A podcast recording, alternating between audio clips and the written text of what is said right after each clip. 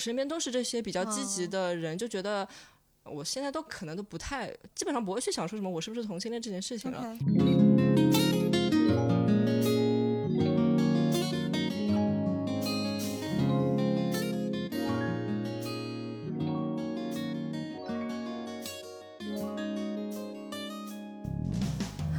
好，欢迎来到来都来了，我是主播丸子。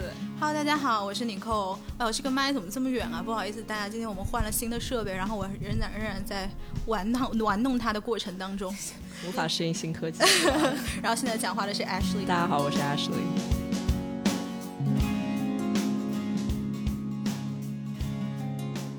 Ashley 来自哪儿？我来自上海。然后呢？还有什么要说的吗？你的 label 就只有上海了吗？我的 label 有很多啊，但是从何说起呢？呃，其实大家认识 Ashley 是因为呃，之前我在听友群有预告一下嘛，然后很多人知道你都是因为你的那个电台 On China，然后其实它不单纯是一个电台，对吧？它是一个厂牌。可以这么说吧，反正就是四年前之前在美国读书的时候，然后就做了一些关于中国嗯 LGBTQ 人群的一些记录短片，嗯，然后所以说是从记录呃是从记录短片开始，然后慢慢就发展到。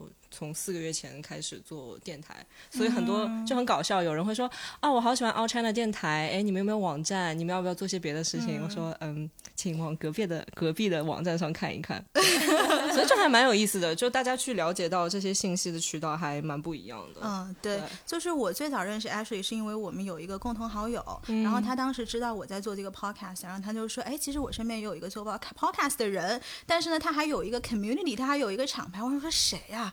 然后后来我说，哎，要不介绍认识一下？结果后来当我看到你的真人的时候，我就觉得你是一个浑身散发着力量，然后也很有勇气、很有光芒的一个人。然后你的这个领域呢，正好也是我一直很想做，但是因为我对就是毕竟不是在这个 community 里面的人，然后不是很了解，所以我就觉得可能请你来录这样一个节目，可以传达一些就是你们这个 community 里面的一些东西吧。你中英夹杂会被骂吗？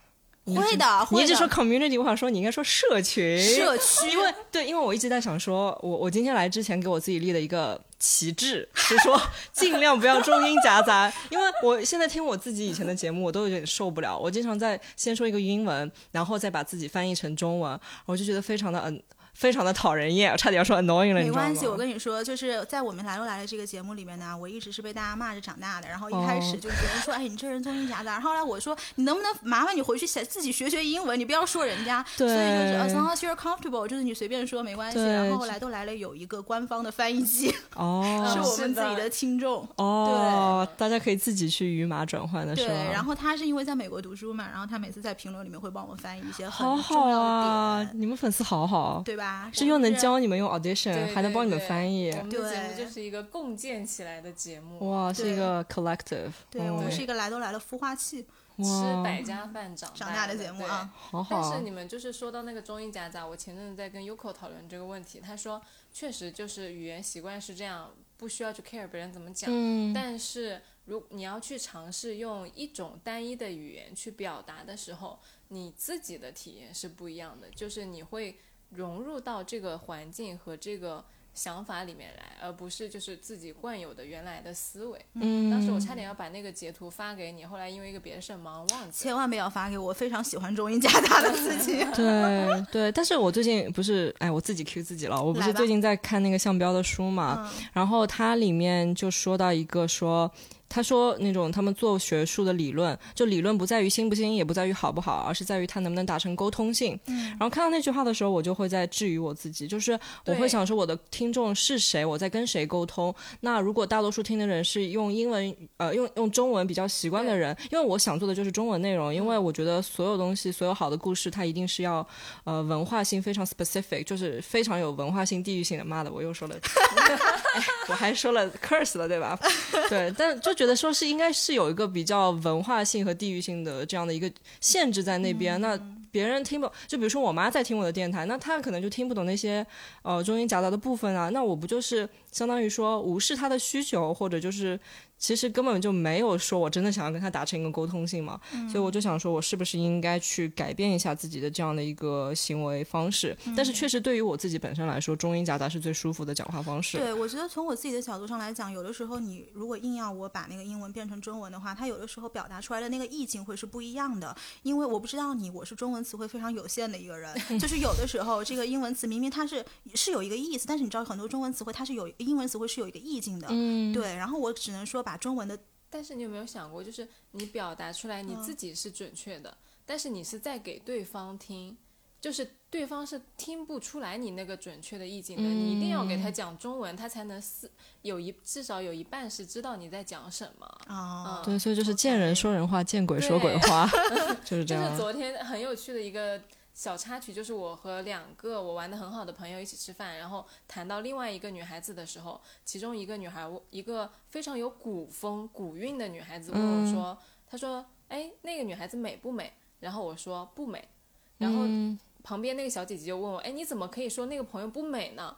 然后我就很认真的跟她说，我说因为对于这个发问者来说，他如果见到这个小这个小姐姐，他不会觉得她美的，就是因为我是在回答这个人的问题，我在从那个人的审美来考虑，说我告诉你，你不你不觉得她美的，嗯，但是可能就是呃我自己本身我是认为那个小姐姐是美的，嗯，就是我会更注重对方在提问的时候。他想从我这里获得的东西的信息的有效性，就是我给他传递过去的这个东西。嗯，对。那我们还是从就是每次嘉宾来了的第一个环节开始，就是 Ashley，你要不要先介绍一下你自己？就除了就除了你是上海人，除了你做了 Out China 之外，你有没有什么你的 experience 是想 highlight 的？嗯，怎么说呢？我只能我觉得最简单介绍我自己的方式是从时间线来讲。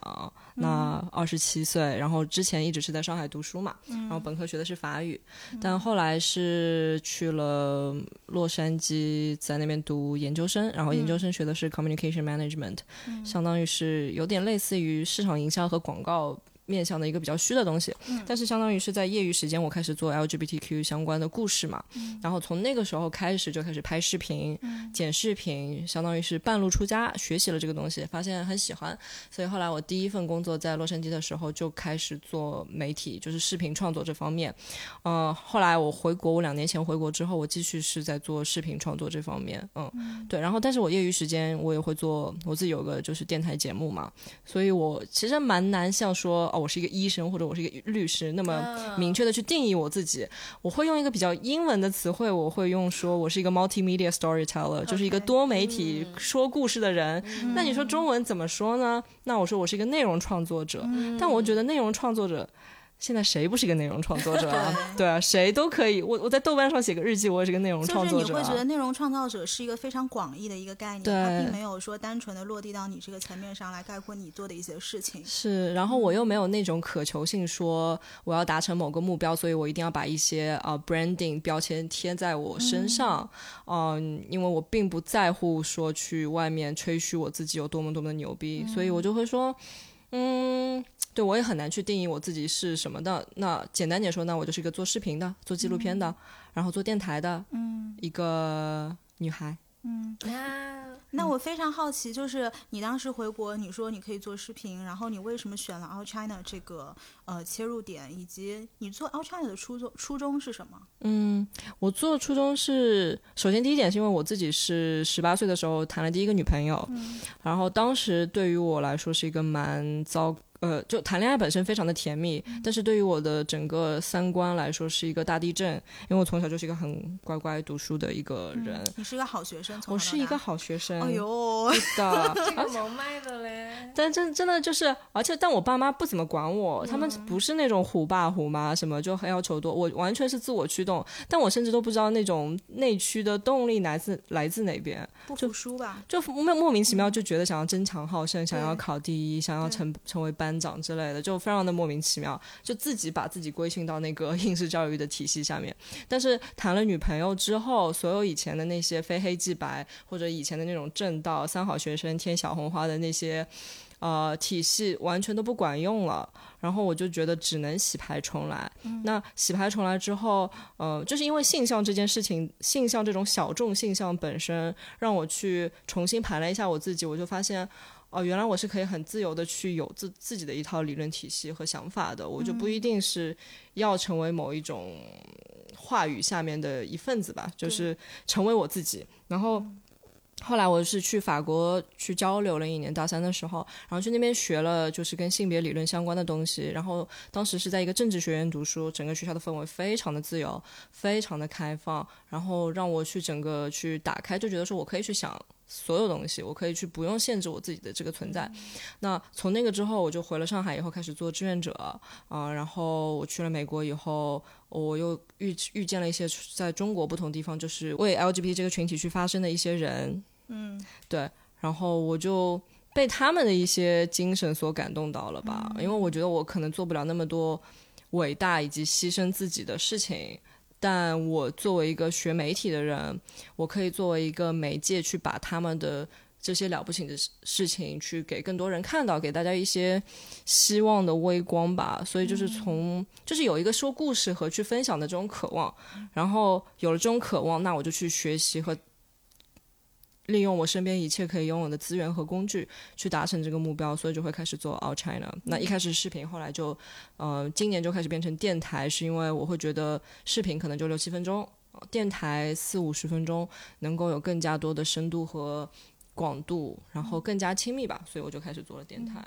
对，那你自己的人生状态的话，你是公开出柜，就是你身边的所有的人都知道你是喜欢女生的。嗯，对的。你的你的性取向是完全喜欢女生，还是说有多少个 percent 留给了男生？我我我觉得很难界定这个 percent 吧。我但是我以前是有 crush 过男生的，在中学时候，呃，但是就经常 crush gay，也是不知道为什么会那么 精准定位，有 crush 过 gay，对，这是很很妙的一件事情。但是我谈过的都是就我的。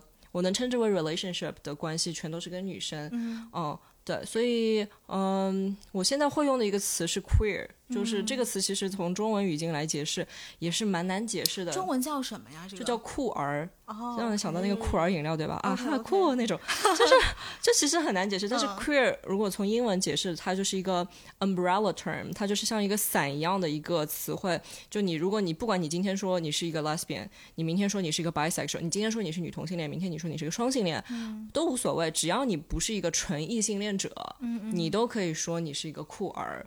就是说。嗯，反正就是不跟主流的单一的异性恋的这种模式，或者可能针对有一些跨性别的男男女女，其实也可以被放在这个底下的。对，所以就是酷儿是一个比较包容性的词，所以我会自我定义，就说我是个酷儿。如果我是在美国语境，我在英文语境里面，我就说 I'm queer。嗯，在中文语境里面，你说我是什么，随便你啊。嗯，但我就觉得，那你说我是个 lesbian，你说我是个女同性恋，sure，yeah，嗯，我谈过的都是女生，没有问题。OK，因为你刚刚提到说，在 All China 里面，你看到很多你这个 LGBTQ 的这个 community 里面的人，他们可能在国内有一些 struggle。那么你觉得，就是国内的这个群体的现状跟美国的差距是在哪里？以及国内的现状到底是怎么样的？因为我记得上次我们见面的时候，你说国内好像有七千万的这个同性恋者，对吧？对对，但就是，嗯，我只能。说，就我的经验是有限的，我个人的经验为主，以及我采访过、拍摄过的人为辅。但因为就是中国没有一个非常大规模的讨呃研究表明说有多少，就是没有一个普查说你到底是多少同性恋，就算是普查，很多人也不会去 review，对吧？嗯。但是大大大致的估计是百分之五到百分之七的人口。数量是 LGBT，那中国的话就是大约七千万，就这就是一个大家约定俗成会说的一个数字。比如说像李银河，他书里面也会说大概有七千万左右的同性恋者 LGBT 的人。嗯嗯，对，所以七千万，七千万它本身就是一个很大的数字。法国人口都只有六千五百万，好像。OK，就如果他七千万作为一个国家的话，它都可以成为世界上第二十大，就它就甚至是一个国家了。所以中国。而且中国又很大，那三四线城市的 gay 和上海的 gay 和我这种可能有机会去国外学习过的，有一些海外背景的，对，又是不一样的情况。所以对，所以就是像我自己本身，因为我当时在洛杉矶读书，然后他加州又是一个 LGBT 的大本营，非常的自由、平等、开放。然后我去法国读书的那一年，也是法国同性婚姻刚通过的那一年，所以我我而且我家里在跟我家人出柜的时候，也没有遇到各任何的 drama 或者什么以死相逼之类的事情，嗯，就还算是相对，虽然时间很久，但是还算是一个相对比较呃幸运的一个反馈吧。嗯，所以就是我自己本身我就觉得。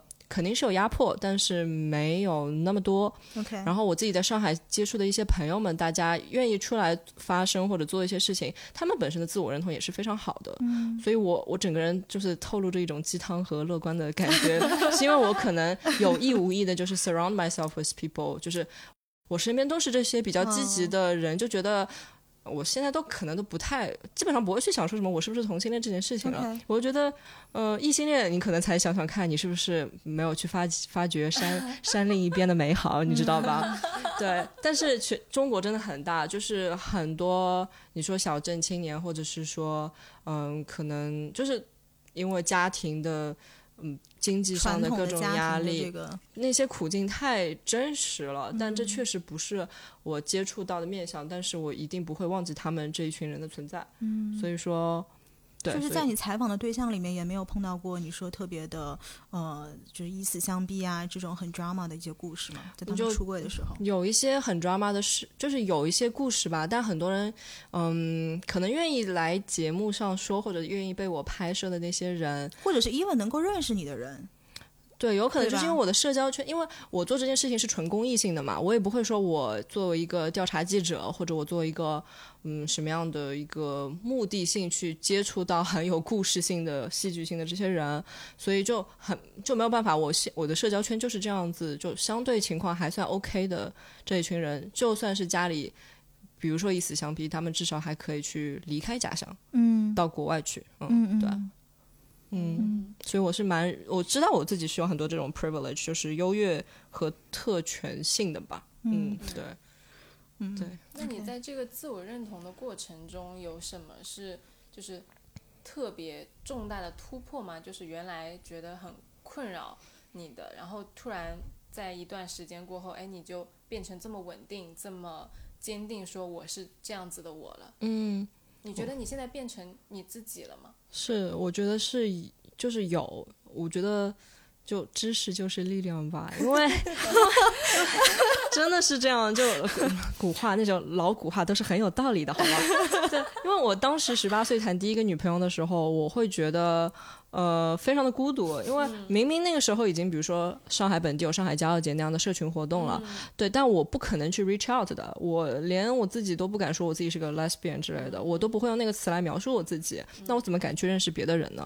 所以当时会觉得说，啊，我跟当时那个女朋友很幸福，yeah，但分手了以后，我是应该走上走回正途吧，应该去找男生的，对，但是在找男生，就是觉得说我应该去多看看男生的时候，我会发现。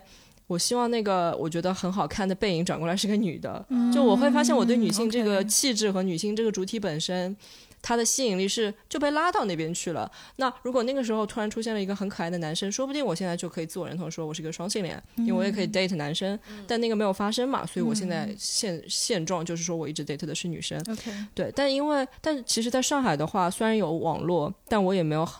很系统性的去了解或者去学习这这些东西，就直到说我去法国，然后我在法国的时候学了一个课，就是 gender studies，就叫 gender politics，然后那个课里面就是很相当于是 gender studies one one on one 那种，就把所有这些东西去学了一遍，就是学的是什么呢？具体学的内容呢？他就会告诉你，就是什么是 LGBTQ 这些词是什么意思，然后当当然也带了一些就是性别视角的一些。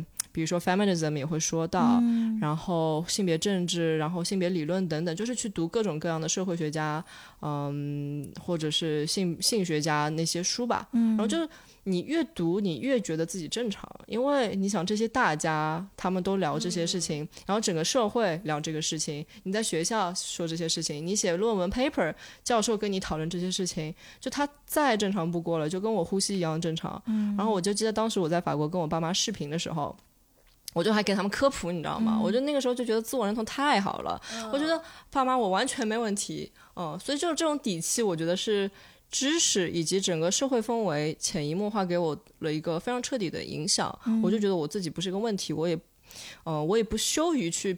承认我自己是一个同性恋的身份，OK，嗯，对，就当我有一个词汇去描述自己，就当我不觉得 ashamed 的时候，我可以开始分享我自己的故事，我可以跟别人开始沟通，那他接下来就是一个非常正向的一个 cycle，就我不可能再回到那个柜子里面去了嘛。哎，那你当时选这门课是类似于是你的 major 体系里面的一堂课，还是说你出于一个什么目的？包括你班上的同学大概都是什么样的人？嗯，我当时因为我当时。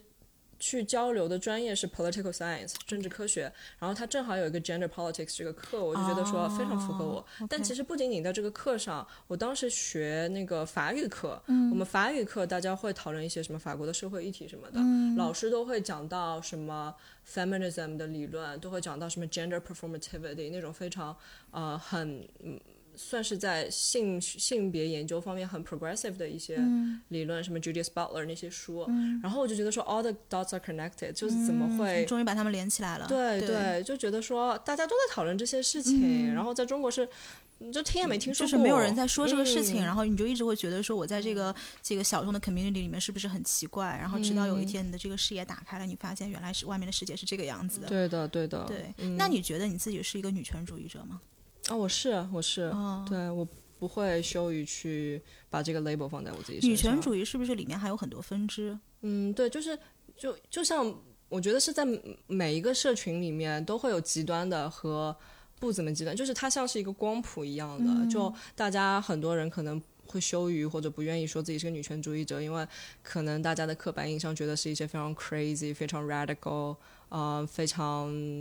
激进的一些人吧，对，但是我就是觉得女性应该就就两种不同的性别都应该有平等的待遇，就 that's it，就我坚信这件事情，然后我觉得女性应该用 female empowerment 等等，对，所以就我就是单纯的相信这件事情，那我肯定是个女权主义者。嗯。嗯，那你觉得女权主义跟 LGBTQ 这个 community 就是不是有很多 less，就是像就是这个 community 里面的人，他其实都可能多多少少跟女权主义会有一些搭边。嗯，对的，是，就像看那些历史的。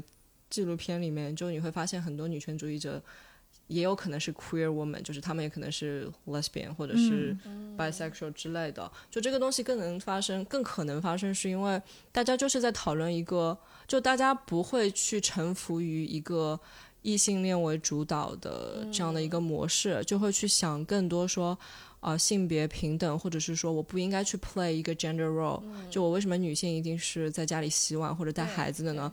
那有这样的第一步的思考，你其实就是那个窗打开了，那个门打开了。那你走出去之后，你就会发现，不只是这样的一套行为方式。那当你开始 explore 的话，你就会发现更多的可能性。所以就是女权和呃平权，就 LGBTQ 平权是蛮相生相惜的两个两股力量吧。就是你在讲你呃从你的好学生的路径，然后到现在自我认同的话，其实我。有很多的共鸣，就是我原来也是一个很好很乖的学生，乖到就是我不交作业，老师不来催，我自己就很难受，对啊？对，但是就是也是一直不停的在打破自己的桎梏。我有一个很认同你的观点，就是其实我们都是很普通的人，但是如果我们有自己的困惑的话，我们就是要去。吸纳更多的知识和看到更多的可能性，去把自己活得更开阔，去看到更广阔的天地，而不是说困在一个小问题里，我就解决不了，我就跟这个问题就磕到这儿了，就是嗯，会很难受。对的，因为我觉得我们的普通人很多很多问题，其实世界上很多其他人已经讨论过了，就其实我们很多的问题早就已经有答案了。或者说已经有很多人讨论过千千万万遍了，在这种情况下，我们是可以去看到别人是怎么看待这个问题，和这个问题是怎么被别人在甚至是一百年前、两百年前怎么呈现的。嗯，就我就觉得是一个很简单的道理。比如说孔子有一些话到现在还是很适用的，或者说就是你们这个小群体可能当时在高中的时候，你觉得我特别的特别。但是可能你放到法国去，哎，大家已经是一个很正常的，像喝水吃饭一样自然的事情了。那就是因为我们原来的世界可能就是不够大。嗯，对的，其实就是一个英文的话，用英文来说就是 perspective，就是眼界的事情。就这些东西，就像你说的，不管是历史上还是我们现在存活的社会上面，他们都在那边。你只要稍微去，你可能就稍微 Google 一下，或者你稍微去接触一下，那个社群就在那边。你就点点脚。对，但是当你没有那个态度，或者当你没有那个 perspective change 的时候，你是不可能也没有勇气去踏出那一步的。对，但是当你踏出的话，你就会有种非常 liberating、非常自由呼吸的感觉，新生另一个天地。嗯，对的，就是那样。对。哎，你刚刚说到这个好学生，其实我有一个算我自己的 insecurity，但是我从来没有在节目上说过。嗯。就是我其实大家可能看不出来，以前我上学的时候是个非常好的学生。我跟你讲，我一口酒马上要喝下去。我知道你下一句话的那个点，我不能喝酒，不然我会喷。我又把它拿远了一点。那我先喝一口。但是你知道吗？我很少在公开场合跟别人说我是一个好学生，是为什么？是不是好学生？就是优等生，就是成绩优异的那种学生。是因为我知道我天资不是一个特别聪慧的人。因为像我以前读高中的时候，我高中学校非常好，然后我在那个高中学校里面，基本上可能年级里面呃四百来个人嘛，反正都是前十名的这个左右的这种成绩。我是一个成绩很好的人。但是我知道，我这种成成绩完全是出于我的努力的付出。就是我知道，我得到这个前十名，我是牺牲掉了什么，我给出去的是什么。就是我作为一个可能 teenager 的这种灵性，以至于后来我到出国了，可能有一些朋友跑过来说：“哎，你知道他以前在高中成绩多好吗？”然后我都是那种：“哎，你不要说，不要说了。”这个为什么我会成为我的不安全感？就好像他在提醒我说：“你看，你为了得到这个你呃成绩，你变成了一个多无聊的人。”嗯，你懂我这个感觉吗？所以我一直很怕人家说我是优等生。就是这是我有有一点逃避的一个方向。是你觉得是刻板印象，大家会把优等生和无聊联系在一起吗？我觉得都呃，刻板印象是一方面，但是另外一个方面呢，我的确是在这个优等生的路上变成了一个相对无聊的人。嗯，就如果你让我回头的话，我可我可能愿意当那个班级里面二十三十名的同学。嗯，我觉得是因为你自己内心有一个障碍，就是你觉得你为了得到好成绩而。让自己变得无聊，但其实不是的，有很多成绩好的人是很有趣的。嗯嗯，但我挺能共鸣你说的这一点，因为我现在从事的算是创作行业嘛。那我会觉得，我我经常会扼腕叹息的是，觉得我现在做不出虚构类的东西，是因为我从小到大只知道标准答案。那我小时候那个我最应该去培养我想象力和可塑造性的那个年年纪的时候，我就是在做题嘛。嗯，对，我就是想要把自己的灵性给出去了。对，所以我当然会很可惜，我就觉得我为什么当时我爸妈都没逼我，我就自己。自己想要好好学习、好好读书，然后去读了一套应试教育下的这些蛮 boring 的东西。但我现在就有点认命了，就也不是认命吧，就是我接受我自己就是那样。我回到那个年纪，我可能那个时候的见识就是让我做出那样的选择。我再来一遍的话，我不知道会是怎么样，而且我也没有办法再来一遍了。对，那我只能接受说，yes，我以前是一个好学生，后来我。不做一个好学生了，但不管是好学生还是不好学生的我，都是 part of me，就是我个人历史的一部分。是，嗯，OK，就尊重自己，接纳。对，对我就是一个在不断变化过程的当中的一个人嘛。对我就是一个流动的人嘛。对，对。你刚刚就是有讲到认命这个词，因为我之前有看你的微博嘛，然后你微博上面有一个提到说认命与较劲这个议题，就是你觉得你自己是一个认命的人呢，还是说你现在还是有与现实较劲的这个 part？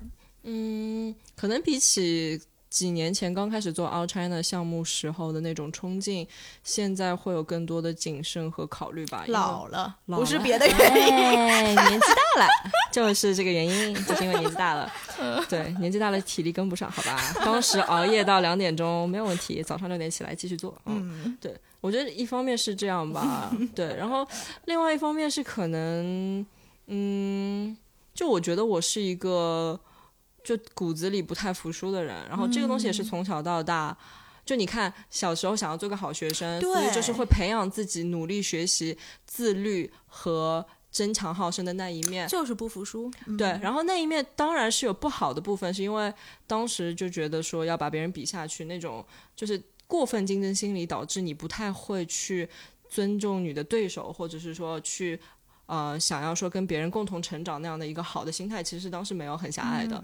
但另外一方面，它其实也是培养了你这种习惯的塑造吧。我就觉得，being young is all about cultivating habits，就是你都是在。培养这个习惯。其实我刚刚说的，为什么如果让我回去，我宁愿做二十三十名的，不单纯是一个什么优等生，以及可能你成绩好，你给出去领薪这个层面，还有一个就是你当一个优等生，当你就你养成了那种不服输的个性，以至于你在你人生后面很多阶段，你就会把这种呃，你说是意识形态也好，你说是习这个行为习惯也好，就是可以 bring 到你生活当中每一个层面。我觉得这是不一定是一个好的事情。对对，但所有东西都是一体两面的，我觉得。所以像我当时，我就觉得我当时自律给我的好习惯。举个小例子吧，就因为我小时候就很喜欢英文，嗯，然后我现在觉得我英文还可以，但是我肯定不够嘛。但是平时就会，比如说看到一个英文单词或者好的英文句子，就一定会立刻查，立刻记下来，然后去记住它。那呃，这个东西是我从小培养的一个习惯。嗯，当时如果没培养的话，我现在可能英文也不会一直在一个学习和进步、成长的这样的一个运作模式吧。所以就是小时候的这种自律。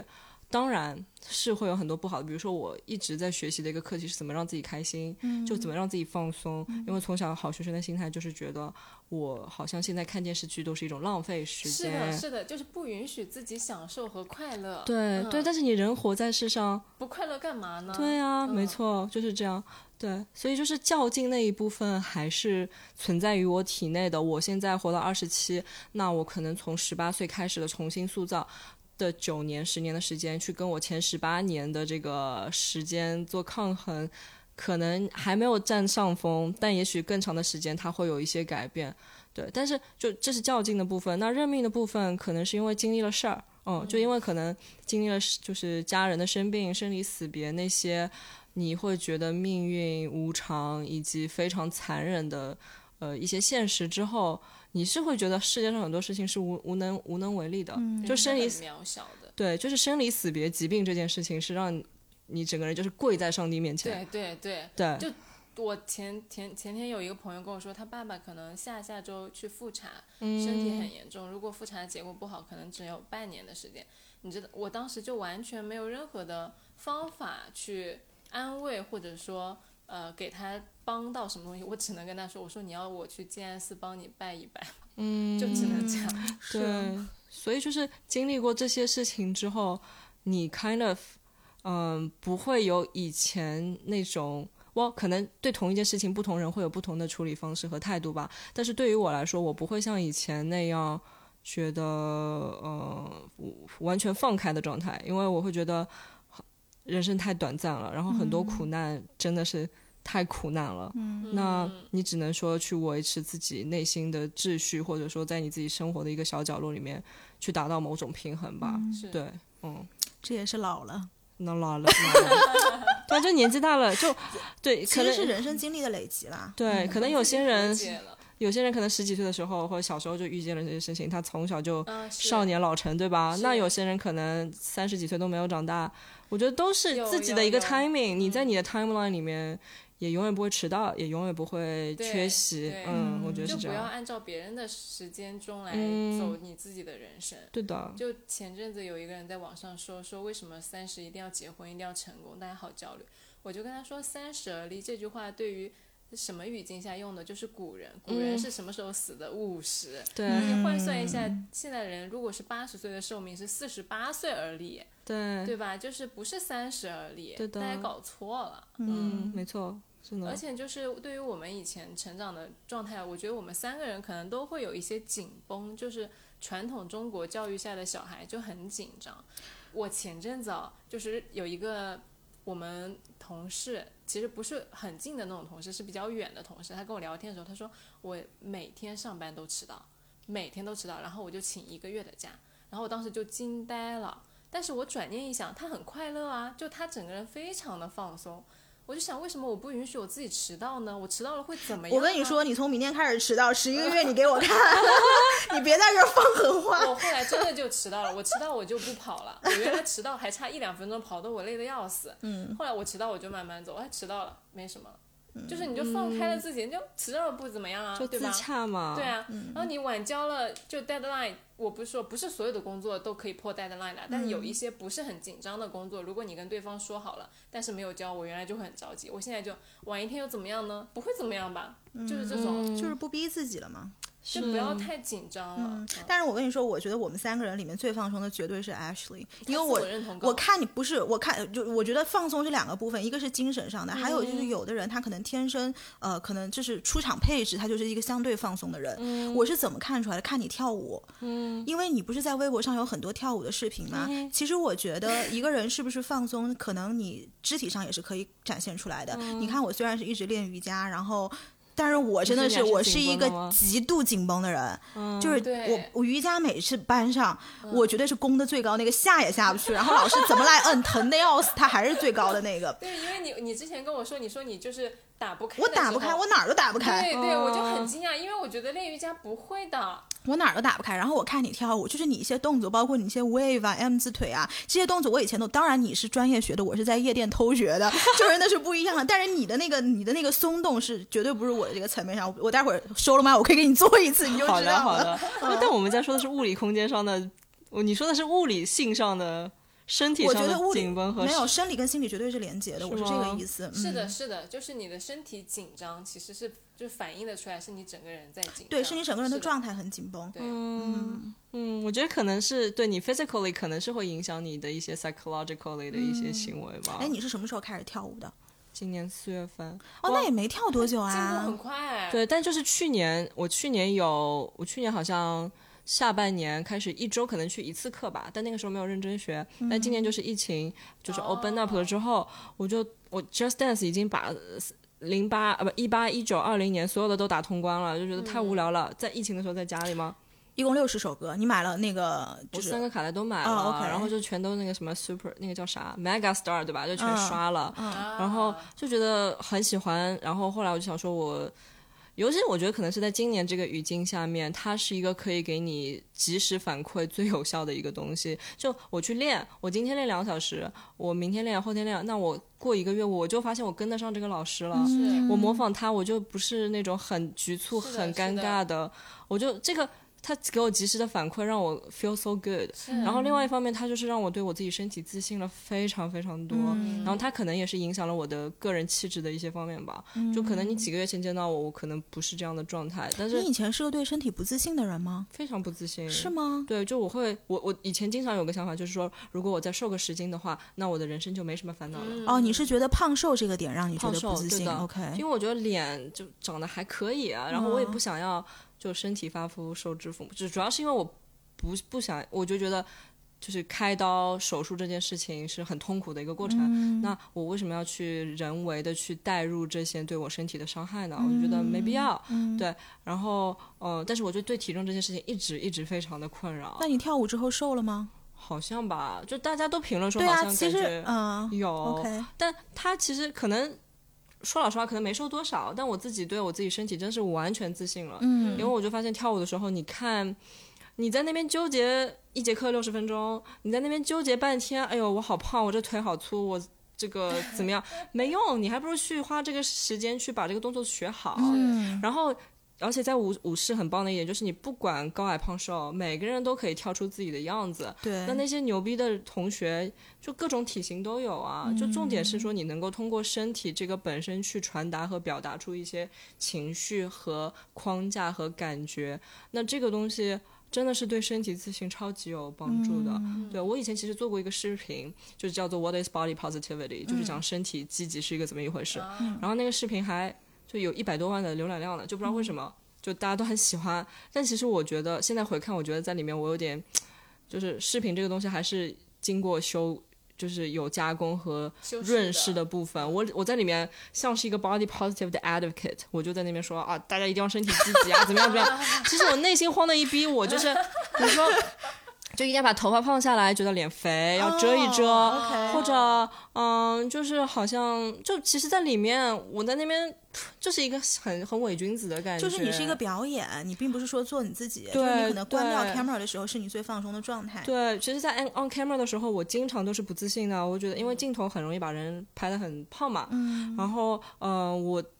每次上镜也觉得说要化妆化半化半天，嗯，我就不是一个很舒服自在的状态，因为我对我自己的素颜也没有那么的 comfortable。你为什么要素颜上镜啊？啊，没有啦，我就说我平时底子不是很啊啊啊，对对，总觉得说啊，那你就是 notch it up，让它稍微好看一点，挺好的。对，但是现在，比如说你现在看我看穿无袖的，我在我今年之前我从来没穿过无袖的，我觉得手臂粗，我就觉得手臂粗。嗯，哦，我强烈你推荐你去听我和 Yoko 的那期对话，就是他的那期对话引发就是他的小肚腩，他躺在床上，我，然后。我以为他会接下来一句：“哎呀，我小肚腩好胖，我要减肥。”结果他一句：“啊，我小肚腩，我好可爱啊！”对吧？这就是一个 perspective 的改变。他就超级爱他自己的身体，他是练钢管舞的，但是练的时候，他说他去健身房的时候，健身的教练去 PUA 他说：“你觉得你身体哪里不好？你为你要练哪里？”他说：“我觉得我身体哪里都好。”然后教练说：“你为什么要来练？”他说：“为了快乐。”对，其实这就是一个非常强大的心理状态。对，就是。就特别推荐你去听那期，好的。然后对于就是跳舞那个，我特别有心得，因为我就是那种每周只去一次的跳拉丁的那个人，然后以至于我到现在都确实没有什么很质的飞跃，就跳的只是会扭两下。哎，你是一个星期去几次？我四嗯，我四月份开始，四五六月大概一个礼拜去三次吧。哦，那你去的还是多。但是我七月份、八月份是每天去，而且两节课。哦，那你还是我过去两个月一天两节课啊？大概就三个小时的课。Oh my god！跳舞就真的是一个，你只要付出了就会有。是的，你就是练那个 wave，你练个一百次，那你就是像了。对。不，我跟你说，你们根本不懂我们僵硬的人。我跟你说，那个 wave 一百次，我还就是那个弧度。你可能是选错了，选错了，选错了 club。对对对，选错了赛道，可能不要做瑜伽。对。真的，我觉得如果你要我给我人生一个什么样的 talent，我会非常 appreciate，就是会跳舞的 talent。嗯。因为我在。在过去的经历中看到过很多会跳舞的女生是有多么的占便宜。哦，是吗？就不管是跳舞的时候吗？我也觉得有故事。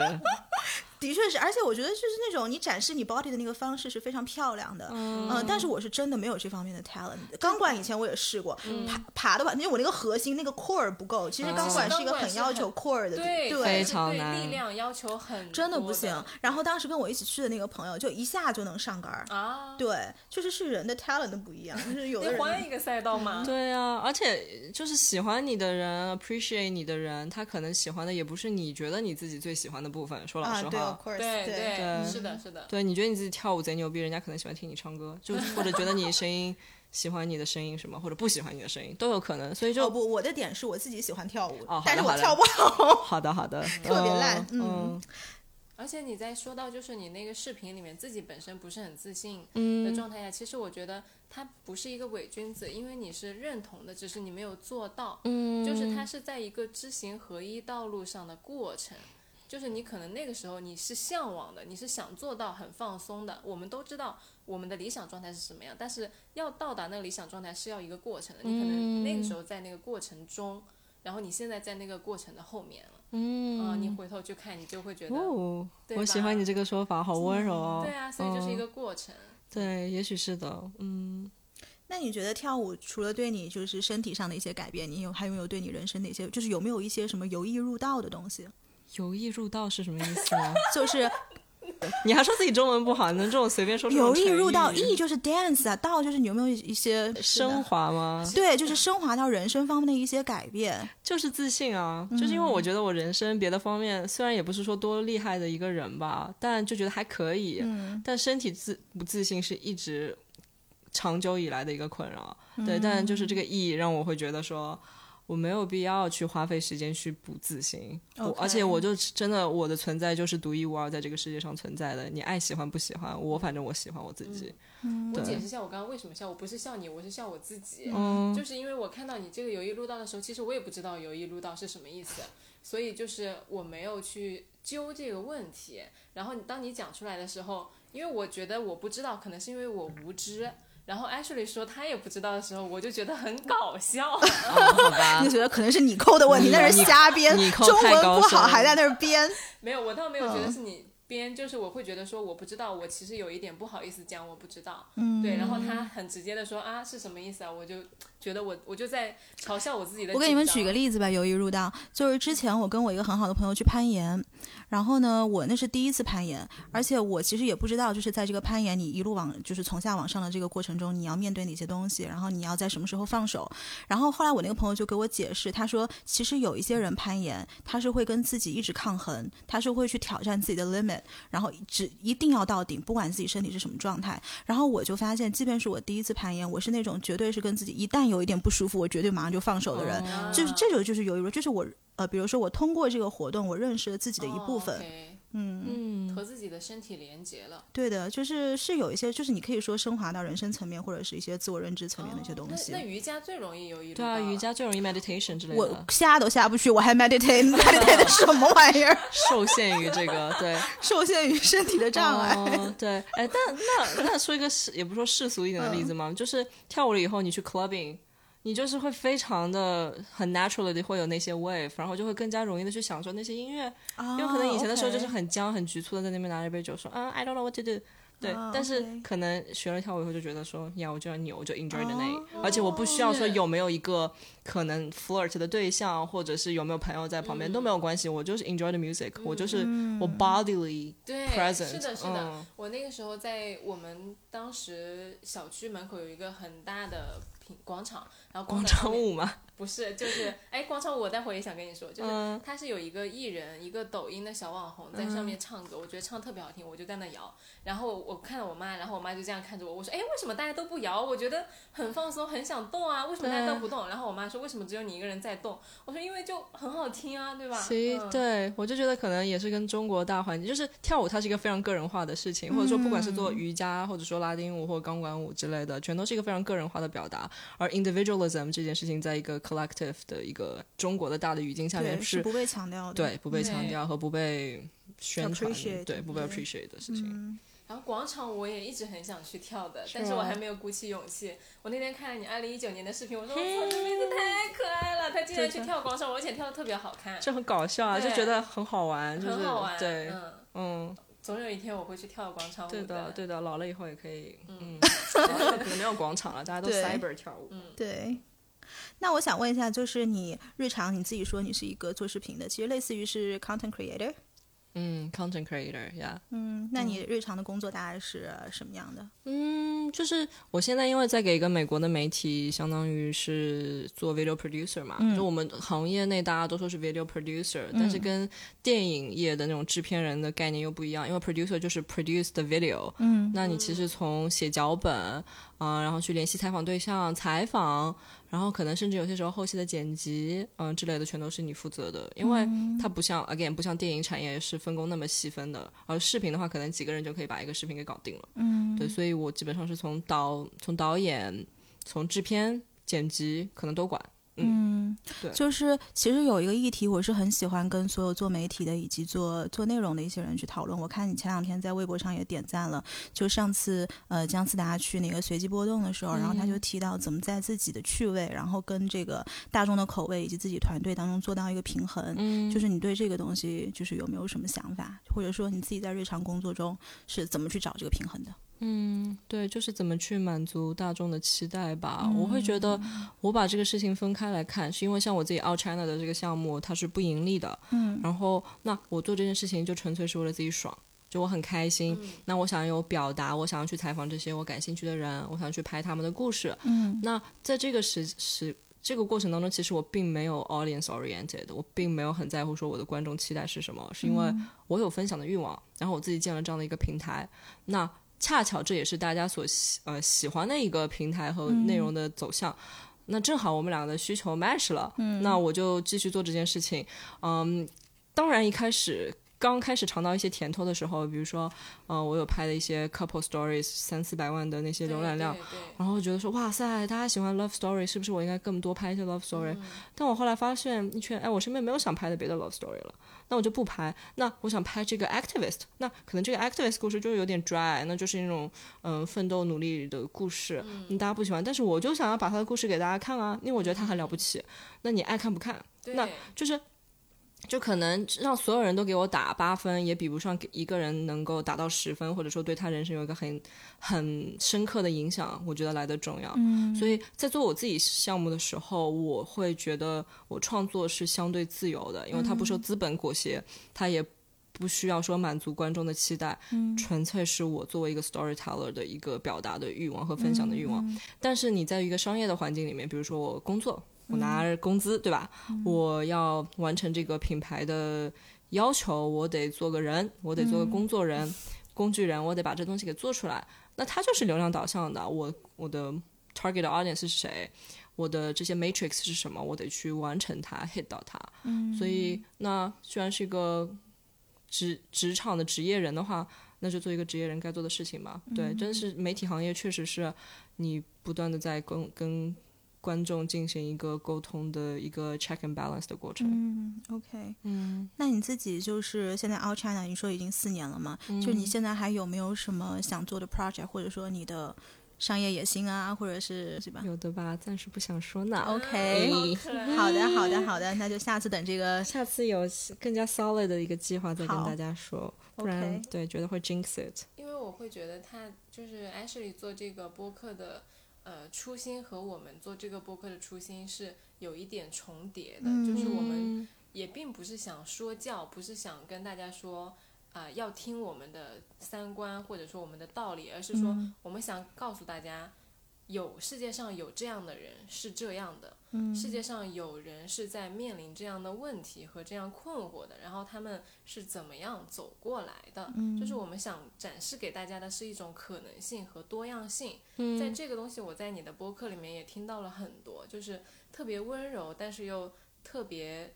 愿意去分享对自己这些故事的一个状态，嗯，反而是在一个去标签化和自我认同的道路上的，而不是一味的向外输出说我要让你们相信我讲的话是真的。嗯，是的，对，所以我会觉得有种就知道了你们的博客以后有种惺惺相惜的感觉吧，就是因为像因为你扣是我们我和一个共同朋友的。就一个朋友的共同朋友嘛，对，然后已经讲不清讲不清楚中文了，对。但就是如果不是因为这样的话，我不太可能发现你们，对。除非小宇宙首页推，但小宇宙首页推的我也不不太会看，对对。但是听完以后，我就发现说，我会愿意听下去，是因为我觉得三观契合，有共情心，有同理心，然后又温柔。我觉得有这些特质的人其实非常少，嗯。然后我就会愿意听你们说话说下去，嗯，对的，对，是这样子，而且就是同等。状态和能量的人，他是相互吸引的。就是当我第一个点开，因为我提前一周就在听你所有的节目，一个一个听。